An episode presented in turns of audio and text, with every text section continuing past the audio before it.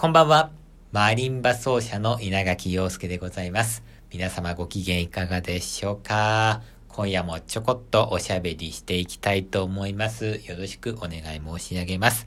今日はですね、マリンバ奏者の西村みやびさんという方からね、お誘いをいただきまして、中部打楽器協会新人演奏会を聞きにですね、名古屋音楽大学まで行ってきました。西村みやびさんはですね、安倍恵子先生が書かれた祭りの太鼓という曲をね、演奏されてましたけども、うーんと、あの、どうでしたか？みたいなことをですね、本人からですね、あの、えー聞かれましてね、あのラジオでね、ちょっと話そうかなと思うんですけども、なんで本人の前で話さないんだって話なんですけども。とっても良い演奏でしたよ。うん。あのね、なんだろうな。マリンバに対するね、情熱っていうのかな？情熱というよりは、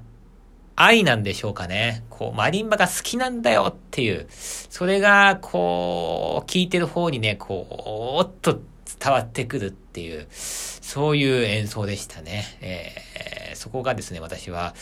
好感度、えー 持ったポイントでございました。あのーそれでね、西村さんがですね、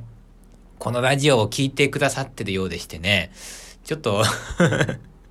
マジかって感じなんですけども。最近はですね、もう、叫んでしかいないじゃないですか。もう稲垣陽介はどん底なんだよもう何が何でも出たいんだみたいな。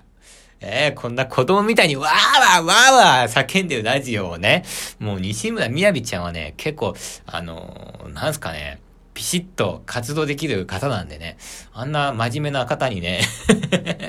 聞かれてるのかと思うと、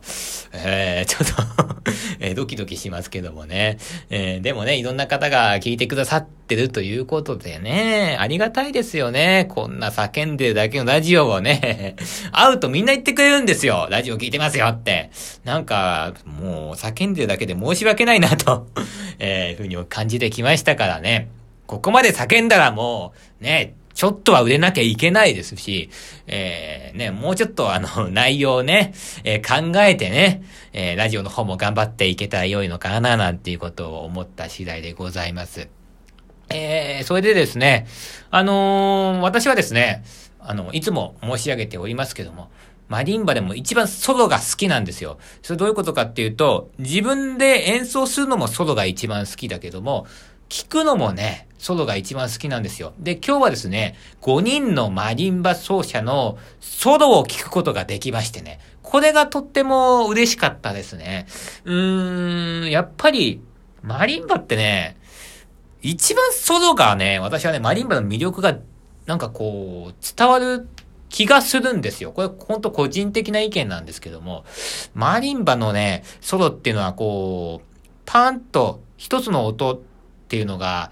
えー、こう木からですね、鳴るわけですよね。で、その木から出る一つの、たった一つの音が、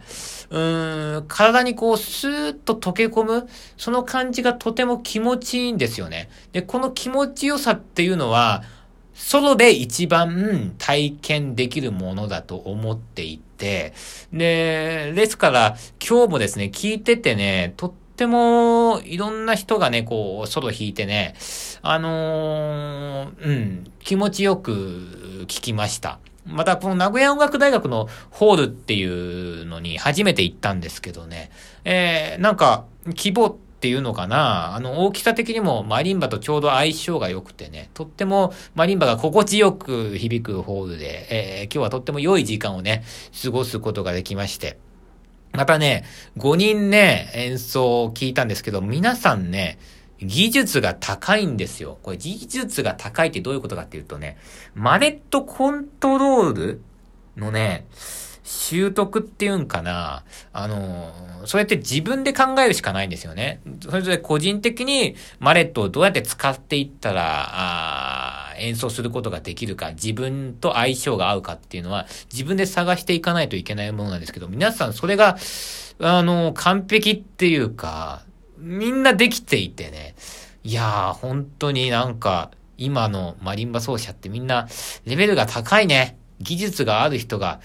え、集まってるなということを感じましてね。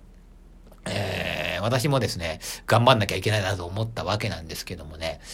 うーん、なんでしょうかね。私はま、ま、マリンバっていうものをね、20年やっていて、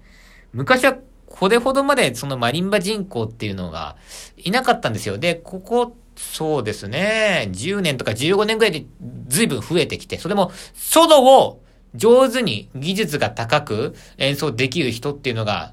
増えてきたんですよね。えー、ですが、しかし一方で変わらないこともありまして、それ何が変わらないかというと、このマリンバソロというジャンルが世間に定着しないってことなんですよね。これをやっぱ定着させたいですよね。うん、マリンバって言うとやっぱりアンサンブルっていうイメージがね、多くの方に持たれるんですけども、ソロの魅力って絶対あると思いますからね。ましてや今、ソロで技術が高い人がいっぱいいるんだから、えー、やっぱこういう人たちもっともっとこう、なんていうんかね、知ってもらう必要があると思うんですよ。で、そのためにやっぱりこう、まずはマリンバのソロがあると、ソロというジャンルがあるんだっていうことを、えー、一人でも多くの方にですね、知ってもらう。そういう活動をですね、私はですね、していけたらいいのかななんていうことをね、ちょっと、あのー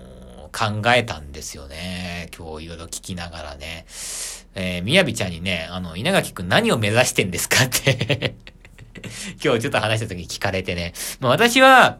あの、こう、ふわふわ生きてる人間なんで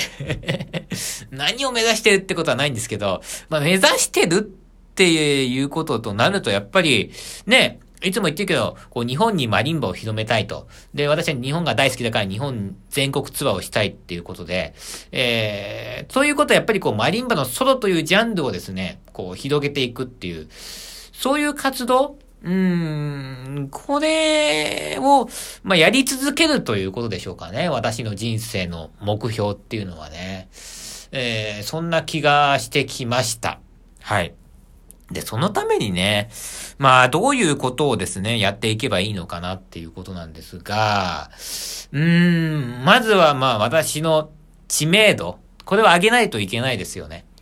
で、私自身が力をつけていくっていうことが大事なんですけども、私自身が力をつけた上でね、まあ、